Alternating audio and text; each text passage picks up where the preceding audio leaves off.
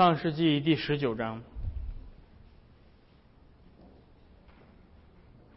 上一周我们讲到亚伯拉罕和上帝在山上观看索多玛，并且亚伯拉罕与耶和华神展开了一场关于上帝审判的讨论。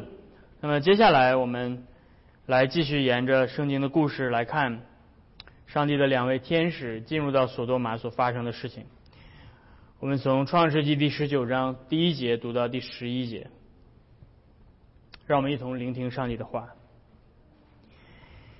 那两个天使晚上到了索多玛，罗德正坐在索多玛城门口，看见他们就起来迎接，脸伏于地下拜，说：“我主啊，请你们到仆人家里洗洗脚，住一夜，清早起来再走。”他们说：“不，我们要在街上过夜。”罗德怯怯的请他们。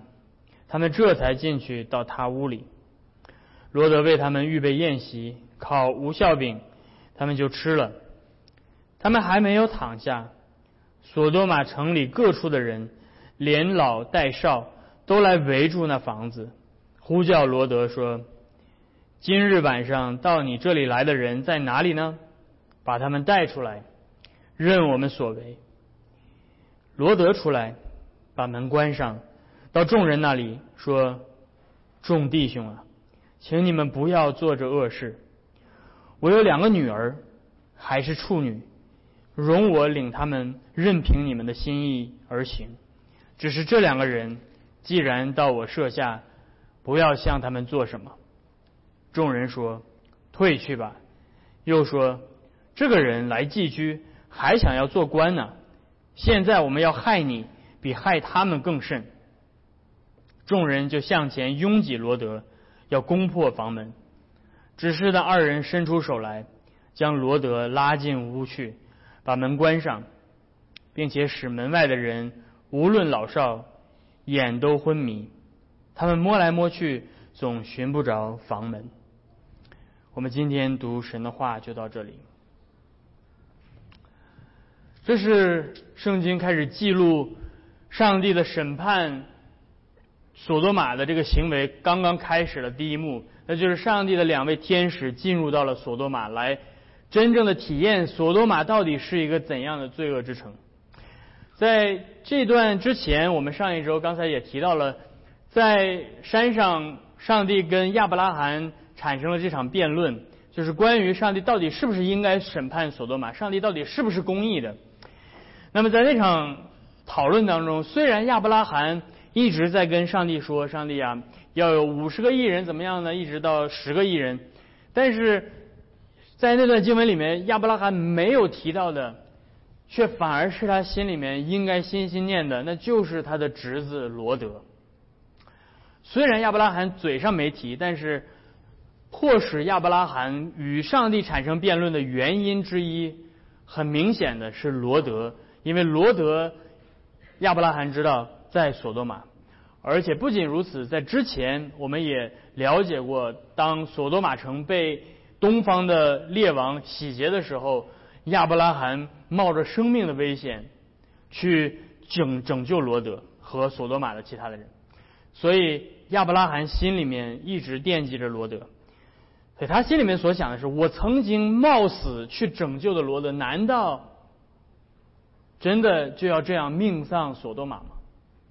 这是亚伯拉罕脑子里面所想的，但是最终在经过了那场与耶和华神的角力之后，亚伯拉罕确认这位耶和华神是不会做错事的，他的审判绝不会错。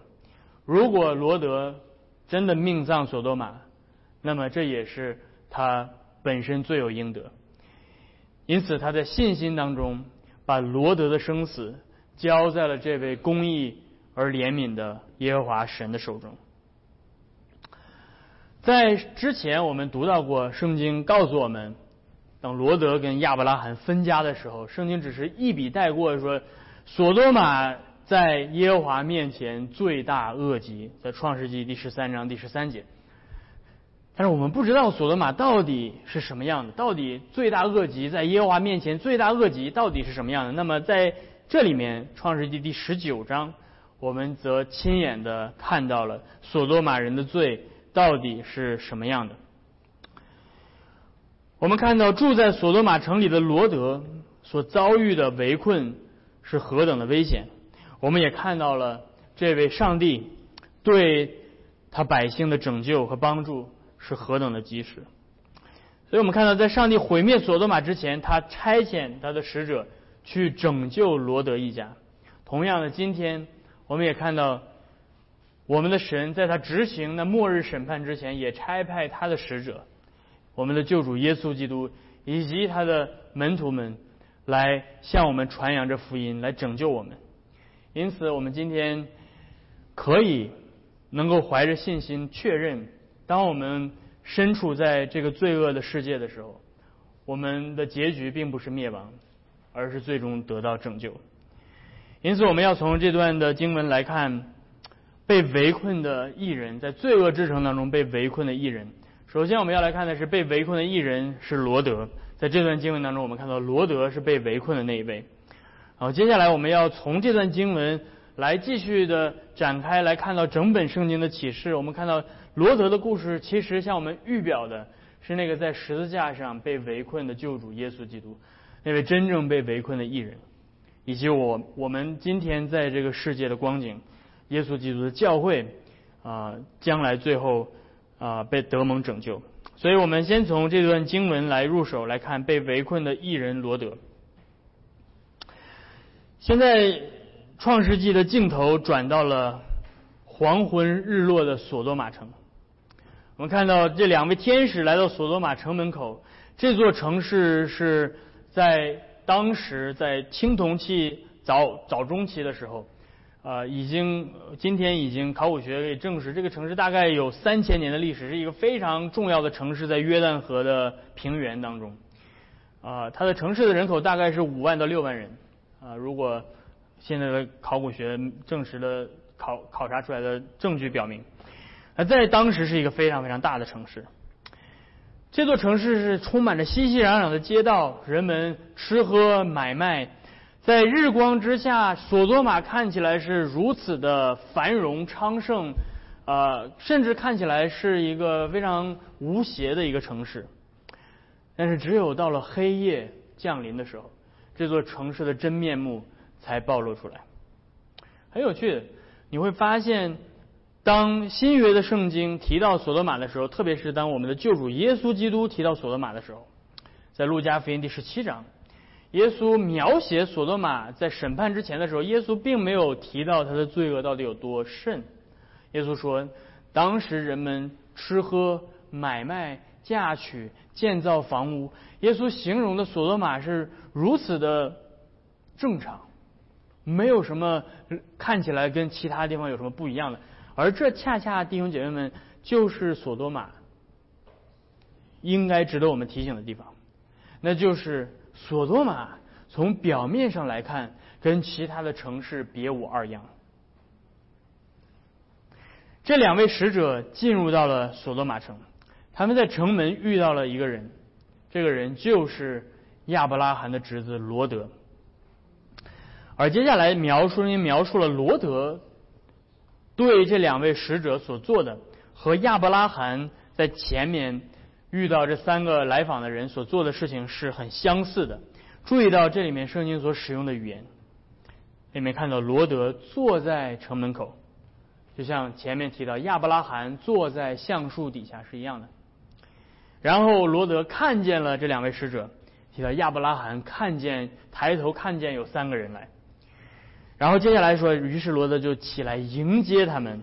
这“迎接”这个词，也是亚伯拉罕对三个使者所做的。而且这里面描写罗德所做的，比这比亚伯拉罕做的还还殷勤。罗德是接下来脸伏于地下拜。啊，亚伯拉罕没有提到亚伯拉罕伏在地上，但只是提到亚伯拉罕去迎接他们。于是可以看出来，罗德罗德这个形象一下就映入我们的眼帘，对不对？这是一个非常憨厚的、非常谦谦恭的这么一个人，他是一个热情好客的人，他是甚至是有点呃，他谦卑到一个地步，甚至他脸伏于地，给人感觉是一个极其卑微的这样的一个形象。那接下来罗德对他们说第二节，请你们到仆人家里洗洗脚，住一夜，清晨再走。听起来很像亚伯拉罕所说的话，对不对？亚伯拉罕也让这三个呃访来访者说：“你们来洗洗脚，我给你们准备一顿饭。”而罗德也说的更更加的更加的进一步，他说：“你们在我家住一夜，等到明天清晨再走。”他的好客是显显然易见的。啊，接下来这些人不太领情。这两个使者说：“不，我们要在街上过夜。”罗德一听，心里着急了。这两个人真的是外乡人，对吧？老外，他们不知道在索多玛的街头住一夜意味着什么。这可是索多玛呀，他们根本不知道，因为索多玛外表看起来是如此的天真无邪，对不对？这是一座非常繁荣的城市，可能夜生活也很丰富。我们可能在街上，可能去酒吧喝一杯，然后可能到旁边的哪个地方，呃，去去去看看什么好看的节目，对吧？洗个脚，按个摩，对吧？这索多玛的生活非常的非常的舒舒适啊。但是罗德一听说，哎呀，这两个老外，是吧？哎呀，天真无邪，根本不知道他们在在在想的是什么。于是第三节告诉我们，罗德怯怯的请他们。这里面的“怯怯”的词指的是强迫、强迫的这个意思。实际上，这个词出同时出现了在这段记录当中，同时出现了另外两次。另外，另外一次是在外面这些索多玛人要推罗德，要强迫的进入到罗德的家，那个时候用了这个词。然后后面提到这两个天使拽着罗德离开他们的家，也用了这个词。所以这个词是指强迫的意思。罗德在强迫的请他们来他的家。罗德没有告诉他们为什么，但是罗德说：“你们还是来我家比较安全一点。”他们这才进到他的屋子里。那圣经给我们描写的这一切，罗德的这些动作和亚伯拉罕接待三个访客的这些动作是很像的。这告诉我们呃什么呢？这告诉我们，这种平行的方式向我们表明的是，罗德像亚伯拉罕一样，是一个接待上帝、用信心接待上帝的艺人。这个很重要。为什么？因为这表明罗德跟索多玛人不一样。罗德不是，呃，罗德就是亚伯拉罕曾经跟上帝讨论说，如果索多玛城里。有五十个艺人怎么怎么样的？有这有艺人怎么样的？圣经在这里面给我们描写说，哎，找到一个天使来到索罗玛进城，第一个人碰到的人竟然是一个艺人罗德。这听起来似乎是一个好消息，对不对？让听众的心中产生了一丝的期盼，也许，对吧？也许上帝这这一行碰到足够多的艺人。上帝就不不审判索多玛了。索多玛至少还有一个罗德，但是接下来剧情发生了急转直下的变化，索多玛人最终证明了他们自己的邪恶。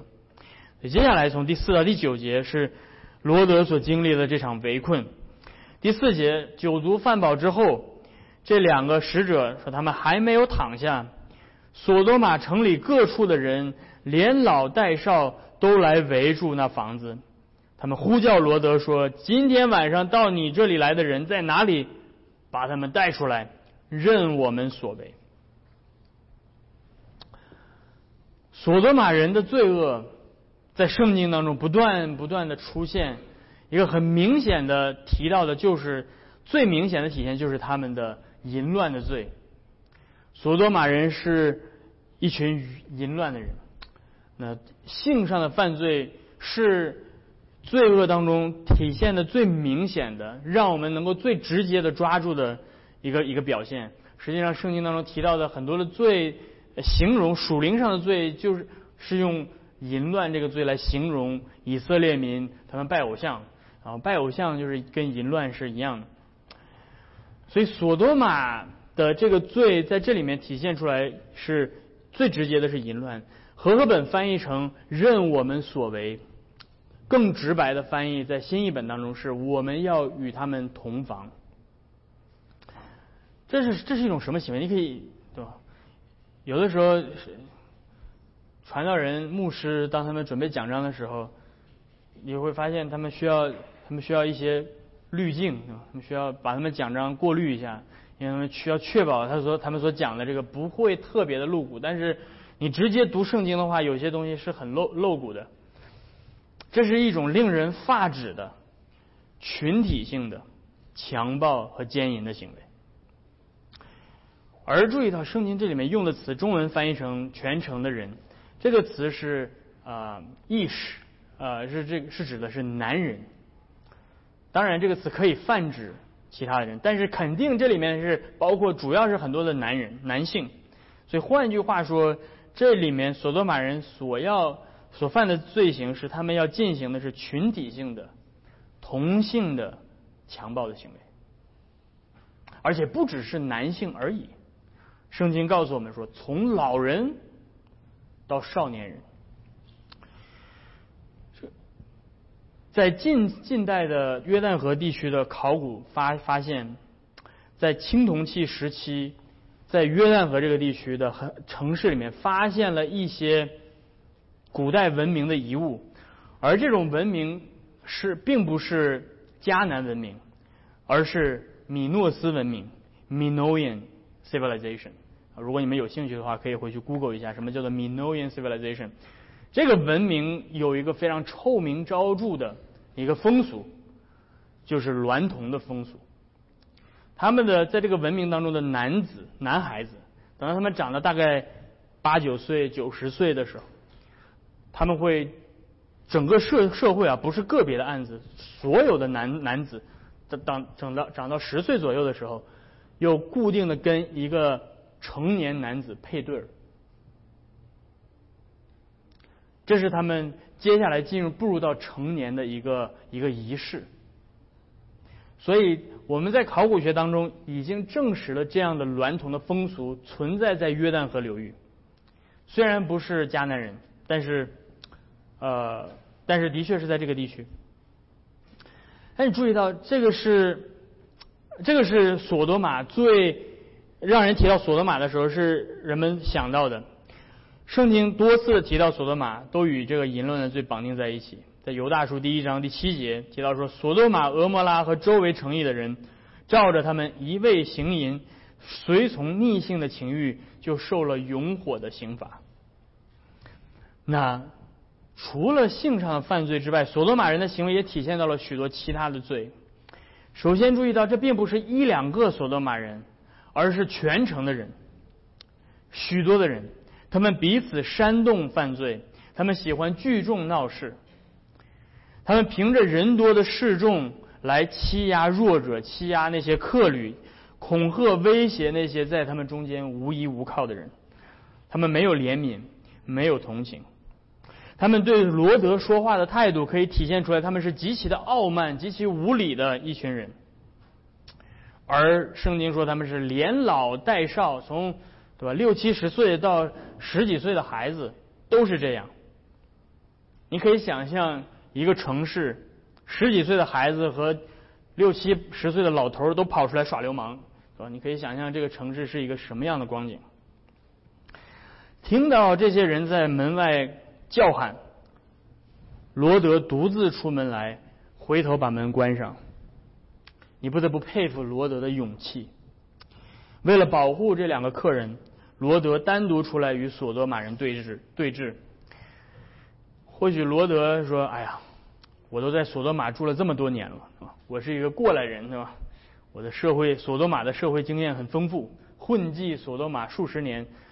罗德自以为能够与索多玛这些流氓周旋，所以他上来开始跟他们谈判。罗德上来语气，你注意看，说众弟兄啊，罗德跟索多玛人谈这个称兄道弟的，所以罗德的语气是很柔和的，是很客气的。这些人，你看，这些人称呼罗德都没称呼，喂，是吧？直接就叫出来，把这人拿出来，对吧？都是这样的。但是罗德上来跟他说：“啊，弟兄们，先拉先拉近关系对吧，才好说话。但是很讽刺的是，罗德这个艺人竟然跟这样的索多玛人称兄道弟。然后罗德说：“请你们，这个这个语气在希伯来语里面是加加上这个非常柔和的那，请你们不要做这个恶事。”这句话首先表明了罗德他是有良知的，他知道这些人所行的是恶的，他能判断善恶，他知道说你们做的这是恶事。但是罗德单纯的知道善恶，却没有力量去斥责罪恶。罗德在面对罪恶的时候表现的极其的软弱，请你们不要做这恶事。他没有呼吁这些人，你们要悔改，你们所做的这一切是惹动上帝愤怒的事情。你们要，你们要知道，将来上帝要有烈火来浇灭你们，是吧？还记得圣经提到，嗯。呃提到这个以诺啊，他他这个斥责他那个世代的人，将来上帝要要带着他的众使众圣徒来用烈火浇灭这个时代。但是罗德没有这样做，罗德住在索多玛，但是他太恐惧了，他知道这些人做的不对，但是他为了迎合他们，为了生存，他向罪妥协，他迎合邪恶的要求，而且他的这种妥协甚至让我们难以接受。第八节。他提议要把自己的女儿给这些人，让任凭他们蹂躏。第八节说，不要对这两个人做做这些事，对吧？这是恶事。但是你你跟我两个女儿没关系啊，我两个女儿可以。好，你不觉得罗德已经陷入到了一个双重标准，一个头脑不清楚到一个地步，对吧？他知道说你跟我这这两个男性的的客人行淫是邪恶的。但是，by the way，我有两个处女的女儿啊，你跟他们行淫无所谓，是吧？这个我可以接受。罗德怎么可以忍心这样对待他自己的女儿？很多学者试图去解释，对吧？罗德因为在当时的文化，对吧？如果你到一个人家里做客，你的名誉就是你要保护好这两个客人，等等等等等等。但是没有任何的。解经没有任何的解释能够为罗德所行的事情开脱。没有人希望成为罗德的女儿，没有人希望成为罗德的女儿。也许他是出于恐惧，也许解经家这样说；也许，也许他是一心要保护两个客旅，啊，甚至有人说，可能他觉得他要以爱心对待邻舍，尽量满足他们所需的一切的，啊。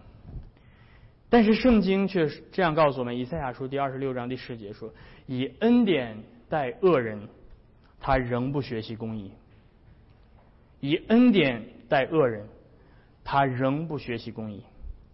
罗德向索德玛人所施行的加引号的恩典和妥协，只会让索德玛的罪人变本加厉，得寸进尺。所以接下来第九节，这些人开始回应罗德的这个话，他们说：“退去吧，这个人来寄居。”还想要做官？现在我们害你要比害他们更甚。这个和合本翻译的太文绉绉了，让我用东北话再给你们重新翻译一遍。这些人说的是什么呢？这些人说：“滚开！”啊，By the way，这个不是我的翻译，这是新译本的翻译，是吧？所以我没有在说说脏话，对吧？新译本直接翻译：“滚开！别跟我们在这称兄道弟的，少跟我们来这一套。”你个外地人算老几？还敢在这教训我们兄弟们？给我们上！啊，这是我用东北话给你们重新翻译一遍所多玛人的的话到底是什么意思。于是众人向前拥挤罗德，这里面的拥挤和罗德强迫二人留下来是一个词，要攻破这个房门。我们看到弟兄姐妹们，在罪恶之城当中的异人的光景是极其可怜和危险的。尽管圣经告诉我们，一罗德是个异人。但是他所处的环境，这个索多玛是如此的邪恶，以至于他自己变得如此的软弱，甚至他受到索多玛人的罪恶的影响跟污染。有的时候我们也会像罗德一样，弟兄姐妹们，我们会觉得自以为很聪明，自以为我们可以跟罪恶周旋，我们可以出淤泥而不染。然而我们忘了，我们也是软弱的罪人，我们无法靠自己的力量。去胜过罪恶，反而常常被罪恶所胜。而当我们倚靠自己聪明的时候，我们会向罪恶妥协。但是我们看到上帝的膀臂是强壮的，他能够在危难当中救我们脱离一切的患难。所以这就是接下来两位天使所做的。就在这些人要挤着罗德要冲进去的时候，这这这个千钧一发的时刻，突然从罗德身后有两只手把他一把拽到门里，然后把门重新的关上。罗德本想靠着自己的力量、自己的聪明来保护这两位客人，结果事实上却是这两个客人在保护他自己。就像曾经上帝把挪亚带进方舟，然后从后面把方舟的门关上来保护挪亚一家一样，如今上帝借着这两位天使的手关上了罗德的家门，来保护罗德一家人。他们不但关上了门，而且第十一节告诉我们，他们使门外的不论是老是少都眼睛昏迷，他使他们找不到房门。这种超有点像超自然的一个介入，反映出来他们属灵的光景。这些人他们是有眼却看不见的人，他们是属灵瞎眼的人，他们是眼睛被封住、心被塞住的人。虽然对索多玛人最终的审判要等到第二天的黎明时刻，但是现在，当上帝的百姓正在身处危难极难的时候，上帝从不迟延，他会伸手，立刻把他们救拔出危机当中。圣经记录着深夜发生的骚乱，也回答了亚伯拉罕在山上所提出的问题：索多玛城里会有十个艺人吗？现在。答案再清楚不过了，索多玛极其的邪恶，连十个艺人也没有，他的命运只有毁灭。然后我们需要停在这里，我们需要去思想，索多玛那个深夜，在索多玛临从天上降下的火被毁灭之前的那一夜所发生的这一幕，被记录在圣经当中，除了告诉我们索多玛是如此的邪恶。还有什么更深刻的含义吗？在索多玛环绕被恶人环绕的罗德，对我们来说还有什么其他更深刻的含义吗？我想答案是是的。索多玛这幅最终的画面向我们描绘的是那个真正在十字架上被围困的艺人——耶稣基督。使徒约翰在启示录当中把索多玛的故事和耶稣基督在耶路撒冷钉十字架的故事联系到了一起，在启示录第十一章第八节，那里面说这城指的是耶路撒冷，按照灵异叫做索多玛，就是他们的主钉十字架的地方。所以保罗在说耶稣基督在十字架所经历的，如同罗德。在索多玛所经历的一样，耶稣在十字架上引用诗篇二十二篇祷告，就像我们今天在刚才所唱的这首诗篇，在这首诗当中，我们唱到了这种被恶人环绕的痛苦，这种困在十字架上，耶稣基督用这首诗篇来形容他当时的样子。他说：“我被恶犬环绕着，恶党环绕着我，他们扎了我的手，他们扎了我的脚。”然后我们看到，耶稣是比罗德更有义的义人，他是真正的义人。耶稣在他面对罪恶的时候，他并没有妥协，反而更加坚定的斥责当时时代的人的罪。耶稣曾经斥责犹大的诸城，因为他们不肯悔改。他说：“加百农啊，你已经升到了天上，将来必坠到阴间，因为在那里所行的异能，若行在所多玛，他还可以存到今日。”耶稣是真正完全无罪的圣洁公义的艺人，然而他却被恶人所胜，被钉在了十字架上。与罗德不同的是，耶稣被困在十字架上，并没有天使来救援他。罗德有两个天使从后面把他抓抓住，但是耶稣在十字架上受尽了嘲笑羞辱，却没有天使来帮助他。实际上，在科西玛尼园的那那个深夜当中，耶稣。曾经在被围困的时候，对彼得这样说：“耶稣说，你难道不知道我可以求我的父差派十二营的天使来拯救我吗？拯救罗德的是两个天使。耶稣说：“你以为拯我不需我可以不只是两个天使，我可以差十二营的天使来来拯救。我有我比罗德更有益，我比罗德更配得到拯救。”但是耶稣说：“若是这样，圣经上的话怎么能应验呢？”耶稣为了应验 上帝在千百年前就已经应许给我们的救恩，他宁愿忍受在十字架上被围困，他宁愿放弃自己在十字架上被拯救的机会。耶稣不需要彼得的帮助，他不需要天使的帮助。对耶稣来说，他来到这个世界上的目的就是。要被围困在十字架上，他要在十字架上被围困致死，他要被那群索多玛人消灭、流血，他要被他们吞噬，他要来战胜那个真正的仇敌，就是魔鬼。这是他来到这个世界上的原因，他。亲自来到这个世界上，进入到这个罪恶的世界，进入到我们这个所所生活的罪恶之城。他要来拯救这些困在这里的人。希伯来书的作者因此向我们宣告说：他所拯救的儿女既然同有血肉之体，他也照样亲自成为血肉之体，特要借着死来败坏那掌死权的，就是魔鬼。并要释放那一生因怕死而做奴仆的人。因着耶稣被围困致死，我们这些被罪恶围困的人才得到了救赎和拯救。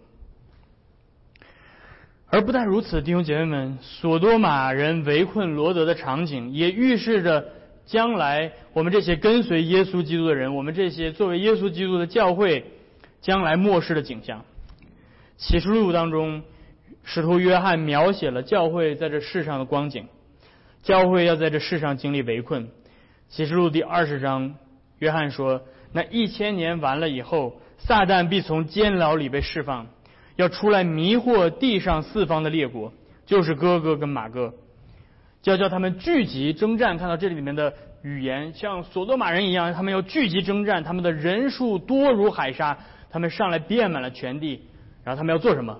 注意听。”他们要围住圣徒的营和那蒙爱的城，然后接下来会怎么样？